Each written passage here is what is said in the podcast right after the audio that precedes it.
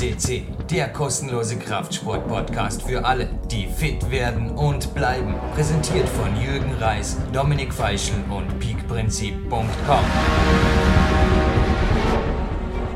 Jürgen Reis begrüßt euch live von Tape von PowerQuest CC, den weltweit größten Fitness- Kraftsport haben wir auch schon ein paar Mal gehabt. Ja, wir haben einen starken Mann, oder ich habe einen starken Mann zu meiner Linken im Vorsitz. Hier am Olympiazentrum begrüße ich euch. Man hört eh an der Tonqualität. Kletterpodcast, weltweit größter Kletterpodcast. Und den sind wir auch, hey, gibt es das, dass du drei A4-Seiten füllst? Nein, nicht wirklich. Gott sei Dank sind es zum Teil auch Vorabspende. Aber du warst tatsächlich bereits in den Ursprüngen der könnte man fast eine Gewinnspielfrage draus machen. Der PowerQuest CC Geschichte präsent im Podcast 82, einer der allerersten Gold-Podcasts Herzlich willkommen, flinker Kraftpulsen, hast du da geheißen. Marc Ammann. Hi, Jürgen, servus. Ja, man kann ja sagen, Evolution. Da hat sich eigentlich jedes Jahr was getan. Ein Hobby zum Beruf gemacht, der Elfermann und Stützpunkttrainer. Dann haben wir, ja, natürlich als in der K1 der Klimerei als was bist du noch als? Also komm, stell dir jetzt gerade mal vor, ist wieder mal ein weit moderierter Podcast. Wir haben Ende November, stimmt das so ungefähr? Gell? Mhm. Kurz vor Weihnachten. Kurz ja. vor dem ersten Advent. Also mhm. aus momentaner Sicht, wer bist du, was machst du? Also wie gesagt, einmal Marc, danke fürs Vorstellen und danke fürs Einladen. Freut mich sehr, immer zu dir kommen. Ähm, bei mir ist ziemlich viel im Wandel immer. Ja, derzeit bin es schaut so aus, dass ich ähm, Landestrainer bin von der Vorarlberger Klettersportverband ähm, und dass ich die K1 Kletterhalle als Betriebsleiter führe und eine Boulderhalle in, in Bürs, in Bludensoben betreibt, die Klimmerei. Das sind so meine Tätigkeitsbereiche. Und nebenbei möchte ich halt auch noch ein bisschen zum Klettern kommen. Ein bisschen zum Klettern kommen. Also jetzt könnte sehr, ich stelle ein paar kritische Fragen, aber nur, also ist jetzt natürlich total scherzhaft gemeint, aber du bist Landestrainer, okay? Mhm. Und zufälligerweise, ich sage jetzt keine Namen, aber ist eigentlich dein gesamter Kader, nein, nicht dein gesamter Kader, weil die meisten sind natürlich viel jünger, aber die, die starten dürfen, sind weit hinter dir. Du bist derzeit crazy. Also bei aktuellem Stand stimmt das? Sechster im Lead-Ranking, nationales Lead-Ranking. Okay, habe ich selber nicht gewusst. Ich auch nicht. Ich habe da gestern, also ich, ich kann es das unter Vorbehalt, weil ich denke, oh, es, aber es ist sehr gut gegangen ein paar Mal. Kann schon sein, ich meine, ich weiß nicht, wie das Lied-Ranking, aber noch einmal, wir sagen es das unter Vorbehalt, das auch nur aufgeklickt und war natürlich positiv begeistert, weil Schubert Jakob und dann der Rudiger Max, den wir auch schon bei uns hatten und dann kommt eh schon bald einmal Sechster der Mark. Wie es gegangen letztes Jahr? Also mir das immer, Jahr. mir das immer selber taugt, bei Wettkämpfen mitmachen. Ich finde, dass es als Trainer ganz wichtig ist, dass man äh, ab und zu, wenn es möglich ist, in die, auf die andere Seite rüber schaut und merkt, wie kompliziert es eigentlich ist beim, beim Wettkampfsport und dass da einfach viele mhm. Sachen zusammenspielen müssen und man tut sich als Trainer oft leicht zum sagen, mach das, mach das und mach das. Und wenn man wieder mal auf der anderen Seite steht, merkt man, dass das vielleicht dann doch nicht so einfach ist, das alles unter einen Hut zu bringen.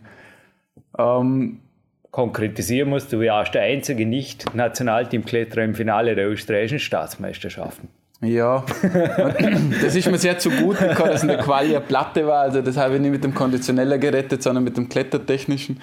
Also ich würde jetzt mal für mich selber behaupten, dass ich klettertechnisch nicht ganz äh, tollpatschig bin und dass ich ähm, wenn ich die Chance habe, zum irgendwas Topklettern, das so nütze, was ich natürlich nicht keine Chance habe, ist mit einer Leute vorne konditionell mitzuhalten, da fällt mir einfach der Trainingsumfang, das ist ganz klar.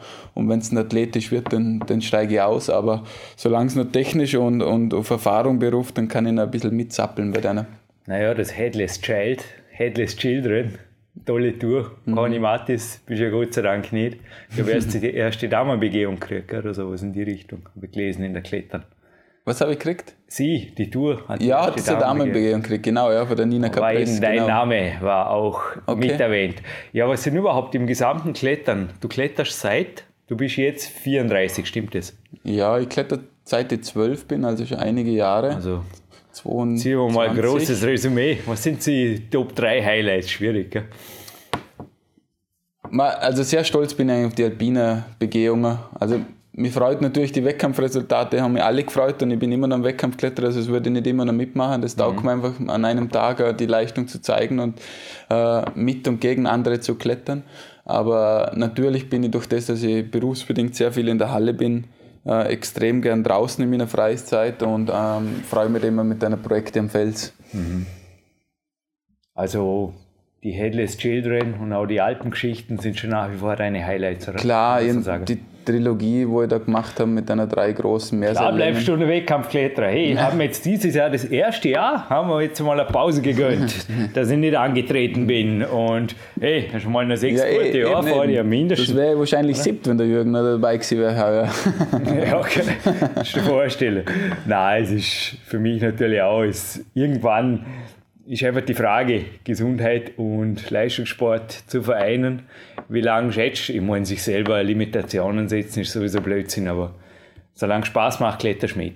So ist es ja. Also es geht wirklich nur um den Spaß, es geht um einfach beide Seiten noch zu sehen und schauen, was ist up to date gefordert beim Wettkampf. Und solange das geht, ist gut. Wenn das nicht mehr geht, ähm, ähm, bin ich halt auf der passiven Seite. Aber sicher immer noch dabei bei Wettkämpfen, weil da stehe ich nach wie vor dahinter. Passiv bei Wettkämpfen, klettere ein Leben lang. Punkt. So ist es ja. Gut, nächstes Thema. Bleiben wir gerade bei den Klettern. Ein Riesenthema war natürlich die Weltmeisterschaften in mhm. Innsbruck. Mhm. Wie hast du es deiner Sicht gesehen? Aus österreichischer Sicht natürlich sehr erfreulich, auch dank Jakob, Jessica. Ja, es war ein, ein Riesenerfolg, glaube ich, auf, auf hat in jeder Funktion Linie. oder warst du nur Zuschauer? Nein, wie gesagt, ich bin also in meiner Funktion nur Landestrainer und habe auf Bundesebene nachher ähm, nichts zu tun. Mhm. Äh, ich das passiv verfolgt auf, auf dem TV-Gerät. leider ist mir nicht mal ausgegangen zum dabei sein bei der Live, aber also mir hat das in, in jeder Hinsicht überzeugt und das war ein Riesensprung für den ganzen Klettersport. Das ist natürlich dann so ähm, toll und gut, gut ausgeht für Österreich ist natürlich das i-Tüpfelchen für das Ganze. Es war natürlich WM und da kommen wir gleich zum nächsten Thema, der Generalprobe, kann man schon sagen, für Japan 2020, Tokio. Ja. Jakob wünschen wir natürlich auch dort, dass es genauso gut läuft. Hätten wir nichts dagegen, oder? Mhm. Der österreichischen Nationalhymne in Tokio. Aber wie hat sich das Klettertraining gewandelt? Weil es sind ja doch einige Jahre seit der François Legrand 1991 die ersten drei Weltcups gewonnen hat und Weltmeister geworden ist in Frankfurt am Main übrigens. Ja, sind ein paar Jahre ins Land gezogen. Da gibt es ja noch Leute, die sagen, jetzt gerade beim Lee-Klettern, damals die 91er Tour könnte man heute auch nicht hernehmen. Ich habe immer wieder das Aussagen gehört, selbst in jüngster Vergangenheit.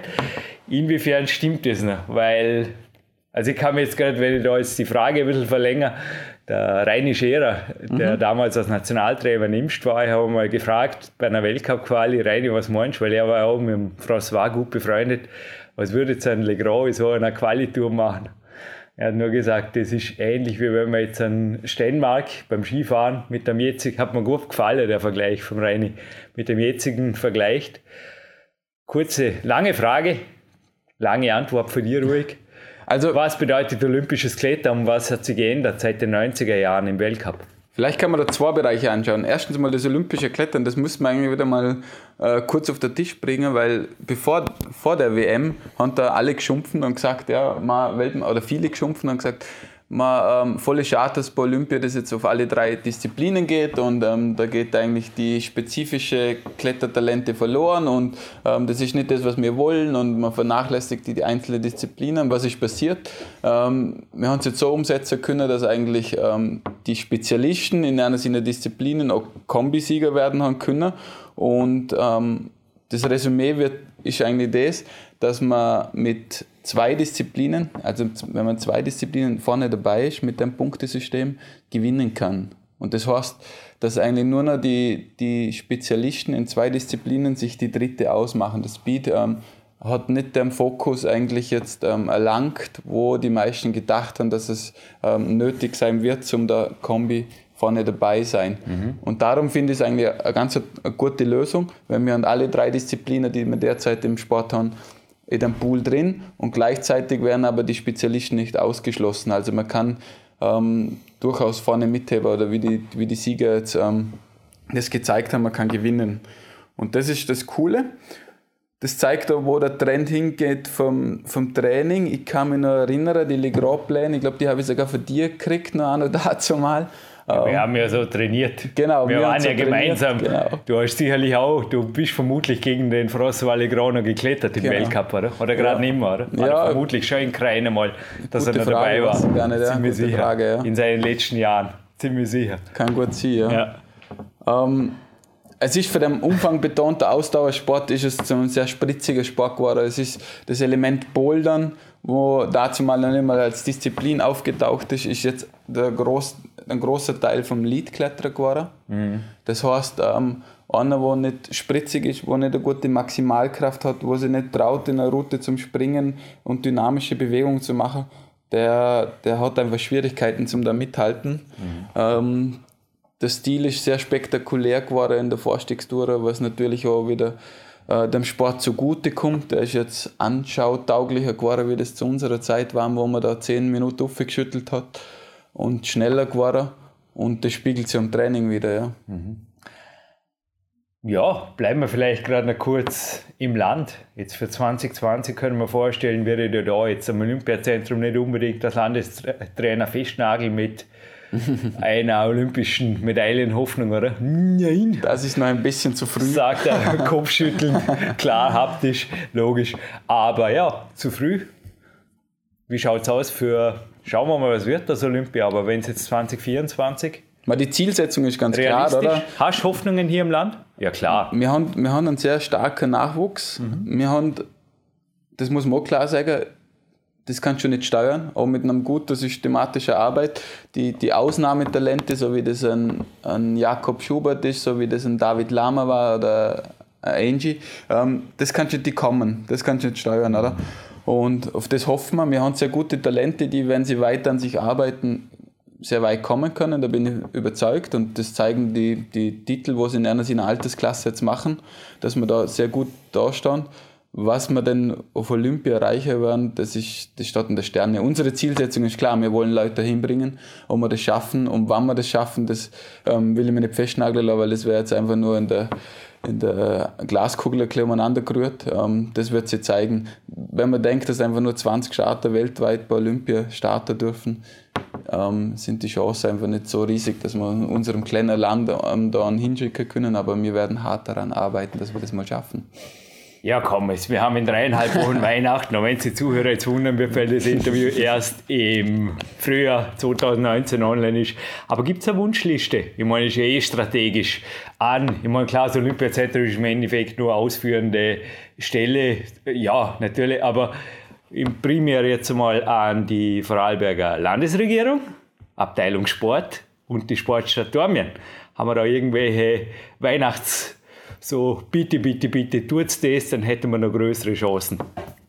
Klar, klar haben wir da Wünsche, oder? Wir versuchen, also was wir wirklich brauchen im Ländle ist ein großer Stützpunkt, wo wir alles ähm, einheitlich und gemeinsam trainieren können, sodass es nicht verstreut ist. Und das heißt, wir brauchen einen super Vorstiegsbereich, wir brauchen einen super Boulderbereich, einen super Trainingsbereich. Das muss in einer einer Infrastruktur gebündelt sein. So wie die Tiroler das super gemacht haben mit dem KI in Innsbruck, sowas brauchen wir auch in einem Ländle, dass das nicht verteilt ist und nicht an, an, an Private weitergegeben wird. Und da hoffen wir, dass wir in, in Dornbirn da was weitermachen können und zu unserer eigentlich im Vorstiegsbereich sehr gut aufgestellten Halle noch eine Adaptierung im Boulderbereich kriegen. Das wäre mein Wunsch ans Christkindl.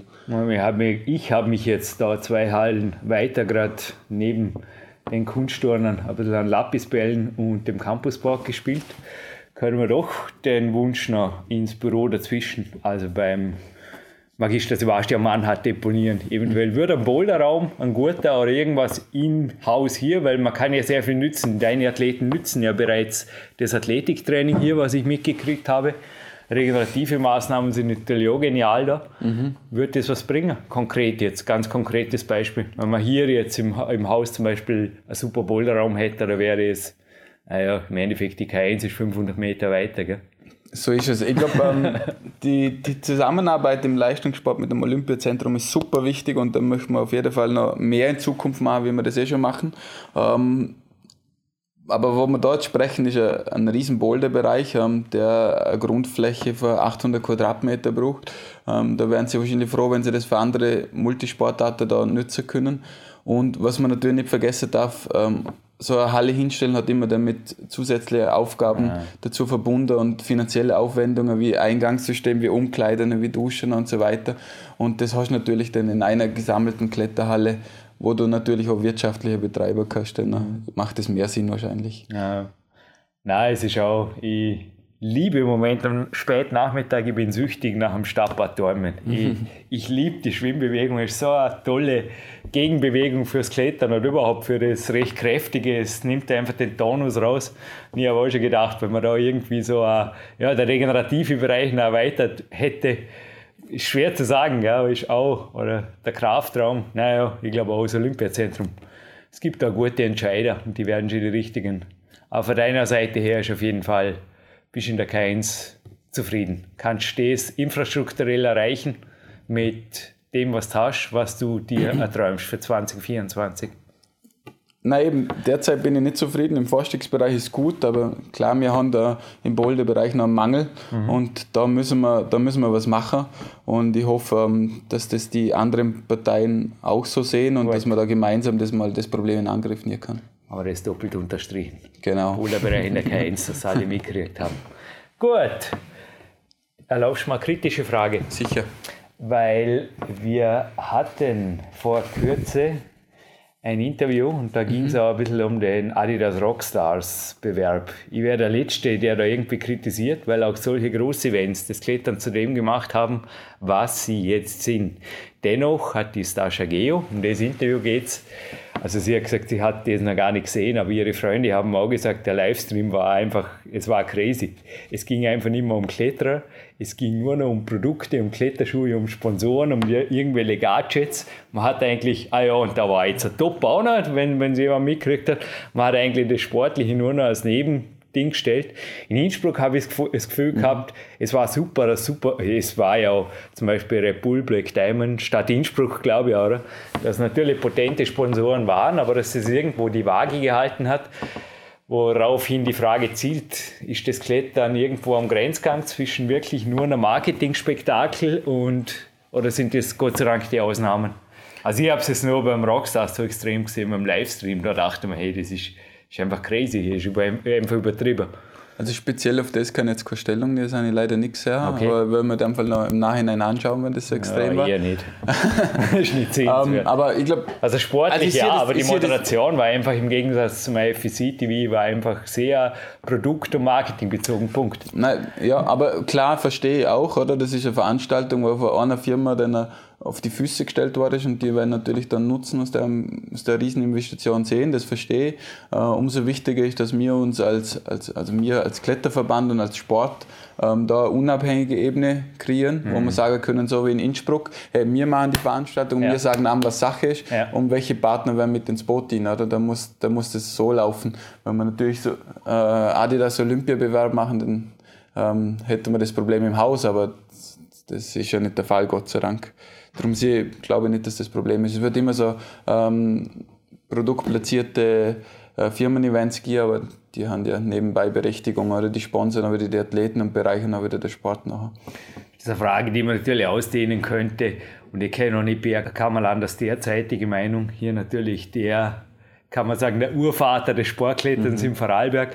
Aber ich habe auch, ich bin ja ein großer Sammler von alten Rohpunktmagazinen und ich habe da Aussage im Kopf, ich kann es jetzt nur frei zitieren, ich hoffe, der Beat ist mir nicht böse, wenn er das hört, aber er hat damals schon gemeint, beim Wettkampfklettern, also gelinde gesagt, das unterscheidet sich ein bisschen von dem, warum er angefangen hat zu klettern. Also der ganze Freiheitsgedanke und so weiter.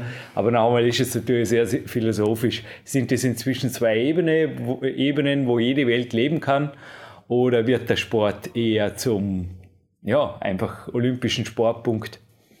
Mit allen Wenn und Aber oder mit allen Vor- und Nachteilen. Ja, man, das kann man nicht mehr vergleichen. So wie der Beat, ähm, wo er das gemacht hat, da waren ein paar Einzeltäter, wo den Sport gemacht haben. Es mhm. waren alle extreme Leute unter Anführungszeichen. Äh, jetzt ist es ein Breitensport geworden und es ist ein Leistungssport geworden. Das heißt, da steckt ein ganz ein großer struktureller Aufwand dahinter, damit man die Leute mal an die Spitze vorne bringt. Und da ist klar, da braucht es gute Vereine und Verbände, wo da gute Arbeit leisten, damit das funktioniert. Die erleben natürlich wieder von Fördergeldern und Sponsoren und damit ähm, sind da gewisse Sachen auch gebunden, wo dann halt unter Anführungszeichen vielleicht äh, für den Athlet als freiheitsberaubend empfunden werden, aber da steckt halt viel mehr dahinter. Und natürlich, wenn ich halt die ganze Gruppe so betreuen will, wie ich das machen und Landestrainer anstellen und, und so weiter, dann muss das Geld irgendwo herkommen und die haben natürlich dann wieder Forderungen, wie das, wie das ausschauen also soll. Also Olympia erfordert Professionalität. Das geht ganz sicher in die nächste Ebene mit Olympia. Also es gibt nochmal einen riesen Boost, was das anbelangt. Ja. Das ist ja der Jakob Schubert, auch die Jesse sind mhm. ja Heere, korrigieren wir, ja, sind ja, beim Heer. Ja. Hinter uns gerade zufällig vorbeigegangen, ich vorher gesehen, ins Büro betreten. Hier der Leiter vom HLSZ, Ex-Karate-Weltmeister und x-fach bei uns gewesener Daniel Devicili. Steht für dich die Idealform? Also willst du auch, oder Tränkstoff, oder schaust du schon ein bisschen das, korrigieren wir, war je am Vorarlberger Heer, war, na, Heeressoldat als Sportkletterer? In der nicht? Grundausbildung, ja. Köbel Lukas zum Beispiel. Aber war der da ein Sportsoldat? Der war Wie? Sportsoldat, aber nur für, die, ähm, für, de, für den Pflichtzeitraum. Also, also kein Dreijahresvertrag nachher. Ja. Nicht jetzt wie der Jakob Nein. oder Jesse. Also da muss ich wirklich ganz vorne dabei sein. Ja. Okay. Ist das ein Ziel, ist das ideal für dich? Auch jetzt vom Olympiazentrum, wäre das für dich eine Idealebene? Das ist ideal, ja. Wir haben derzeit ist in Österreich der Klettersport so ausgerichtet, dass es ein Zentrum gibt in Innsbruck, drin, wo die ganzen Nationaltrainer und äh, im KI arbeiten, im Stützpunkt für Österreich. Ähm, dementsprechend alle Athleten, wo ins Leistungszentrum kommen und vom her aufgenommen werden, werden auf Innsbruck stationiert. Das macht auch Sinn derzeit, weil dann sind sie direkt beim Trainer und können dann sich am besten arbeiten. Mhm. Und, aber es ist der ideale Weg, ist der ideale Weg, ganz, ganz klar. Mhm. Also Kletterzentrum Innsbruck das Maß der Dinge. Ist bei uns so zentralisiert ja, und macht sicher derzeit so Sinn. Wenn es dann größer wird, dann kann man sich überlegen, macht es Sinn, um noch mehrere Stützpunkte anzubieten. Oder? Und im Prinzip machen wir im Ländle nichts anderes. Wir sind einfach nur klein, aber wir wachsen. Also wenn ihr jetzt gehen. irgendeine Kletterfamily hört und Papa und Mama mithorchen, der Wohnsitz auf Innsbruck verlegen nach wie vor das Ideal oder wäre notwendig oder wie siehst du das? Nicht unbedingt mehr im Nachwuchs. Also im Nachwuchs finde ich, sind wir als Bundesländer schon ganz gut aufgestellt, zum gute Arbeit leisten. Äh, aber wenn es noch in der Erwachsenenbereich hineingeht, sollte man es immer auch haben. Dann ist Einfach. das, wo sich eigentlich noch alles gebündelt wird in Innsbruck. Ja. Also ein bisschen anfreundet ja. mit dem. Ja, schönes Land, Tirol. Gut. Wie siehst du überhaupt die österreichische Arbeit? Es ist ja, wir haben es vorher eben vom François Allegro gehabt, ich kann mich erinnern, da waren Weltcups, wo drei von drei Podiumsplätzen, sowohl Damen, ich glaube sogar bei den Her also Damen und Herren waren mehr oder weniger Frankreich, also zumindest im Halbfinale waren fast nur Franzosen. Mhm. Das hat sich ja ziemlich geändert. Wie hat sich Österreich so vorgearbeitet und wem ist das auch zu verdanken? Da waren ja einige, die oder worauf begründest du das? Schon mehr wie ein Kletterzentrum Innsbruck. Das war ja auch, im Endeffekt war es dann die Krönung. Ja, also man muss sagen, es gibt sehr gute, sehr gute Verbandsarbeit in Österreich. Also der Kletterverband Österreich wächst jedes Jahr und das in einem gesunden Wachstum aber mhm. und in einem effektiven Wachstum. Er investiert in die richtigen Bereiche. Mhm. Das Ganze haben wir wirklich zwei Leuten zum verdanken. Das ist der Wilhelm Heiko, der selber äh, aktiver Kletterer war und ist und ähm, wirklich vom Fach ist. Und dann am, am Schöpf ähm, Michi. Michi, genau, ähm, der selber super Manager ist mhm. und, und genau weiß, was es da braucht und mit 100 Prozent oder das betreibt. Also da, manche Leistungssportler arbeiten nicht so hart wie die zwei da drin im, im Büro und das merkt man natürlich am Output von dem Ganzen. Hey, mich muss man gerne notieren, der fehlt mir in der Sammlung. Der Heiko hatten wir schon zweimal da bei PowerQuest CC. Ja, sehr, sehr interessant, glaube ich, Michi. Was er so sagt, so resümierend über die WM, der als Geschäftsführer von, dem, von der WM tätig war und wie er den Sport sieht. Aus seiner Sicht der kleine Neutraler, nicht direkt im Kletterbusiness als, als Trainer oder als Funktionär drin. Gut. Ist auf meiner Wunschliste für Weihnachten. Wird eine Interviewanfrage gestellt an Michi. Mhm. Eine der letzten Fragen sind natürlich aus den Geldmitteln theoretisch, zumindest für einen Athleten, Sporthilfe und so weiter, bedeutet das Doppelte, sobald ein Sport olympisch ist. Was ich noch aus ferner Frühzeit, ich habe da irgendwann einmal so eine, eine, Richtlinie gelesen, vom Land war das aber, glaube ich, oder na, Sporthilfe ist Österreich, sorry. Aber definitiv ist mehr Geld da, seit man weiß, das Ganze ist olympisch. Was geschieht daraus die nächsten Jahre? Profitierst du persönlich auch als Landestrainer davon? Ähm, es ist nicht so, dass einfach ähm, das Land sagt, nachher Budget mal zwei und viel Spaß mit der Kohle. Schade. So, schade, ja. Halbes Ähm, Südfrankreich und also wir hätten schon gewusst, was wir damit tun hätten. Ja. dann zurück nach Innsbruck für zwei Monate. Das leider nicht, aber wir haben natürlich einen anderen Stellenwert und es rückt natürlich viel mehr im Fokus, weil jetzt haben, jetzt haben die jetzt mal da einen Sport, wo sie wissen, okay, da können wir Olympiasieger rausbringen und ähm, dementsprechend sind sie da schon sehr hellhörig geworden und wenn man da Projekte hat, ähm, werden wir anders wahrgenommen, wie das davor war, das merkt man. Ja, sicher, ey. Aber natürlich immer leistungsbezogen und sachbezogen, wenn wir was machen wollen, aber da kriegen wir das umgesetzt, aber es ist nicht so, dass wir einfach das doppelte Leid auf dem Konto haben. Der Herr schon fällt mir so. genauso in der Sammlung, aber das fand ich cool, wie letztes Jahr. Er hat ja gesagt, nach der, ich glaube nach der Olymp äh, recherchieren Jürgen, aber ich filme jetzt gerade ein, dass auf jeden Fall ein ÖSV, eine ÖSV-Ikone gesagt hat, nehmt an die Sportkletterer Beispiel und da können wir noch was erreichen. Also, ja. Ja, ja, fand ich Okay. geil. Das war also eben bei der.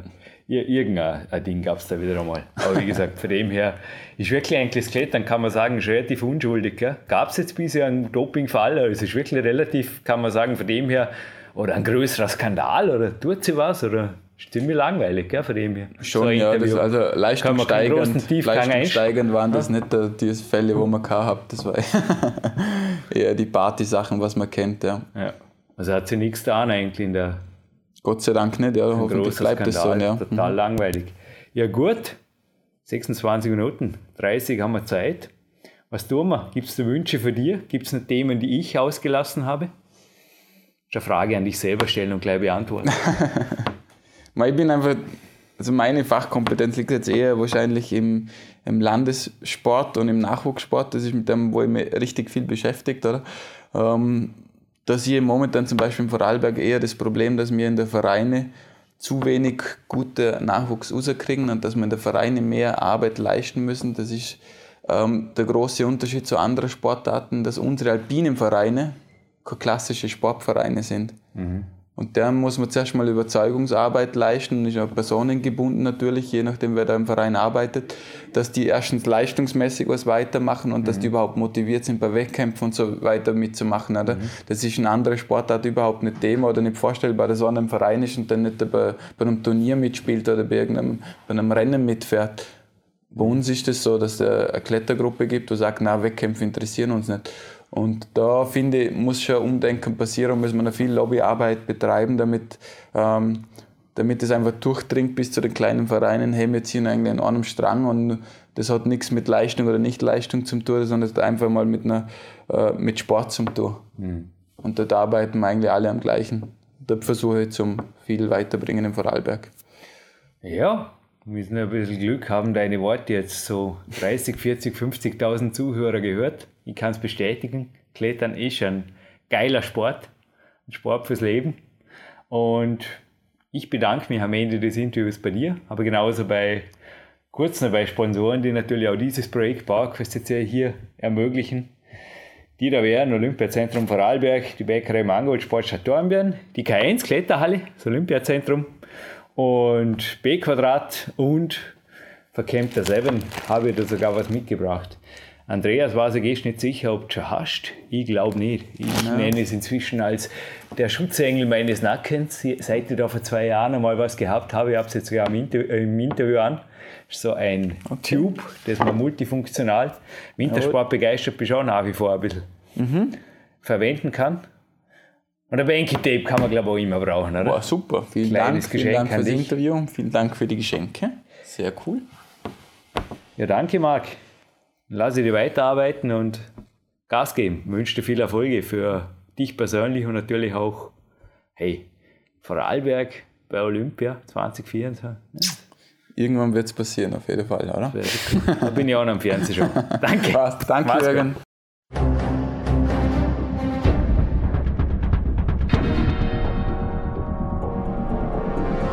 Alle Fitness-Bestseller der Peak-Trilogie, kostenlose Newsberichte und weitere Podcasts von PowerQuest CC sowie Trainingssoftware, Supplemente und Trainingsausrüstung, Personal Coachings, Seminare, Workshops und mehr. Jetzt direkt im Internet auf www.peakprinzip.com oder www.jürgenreis.com.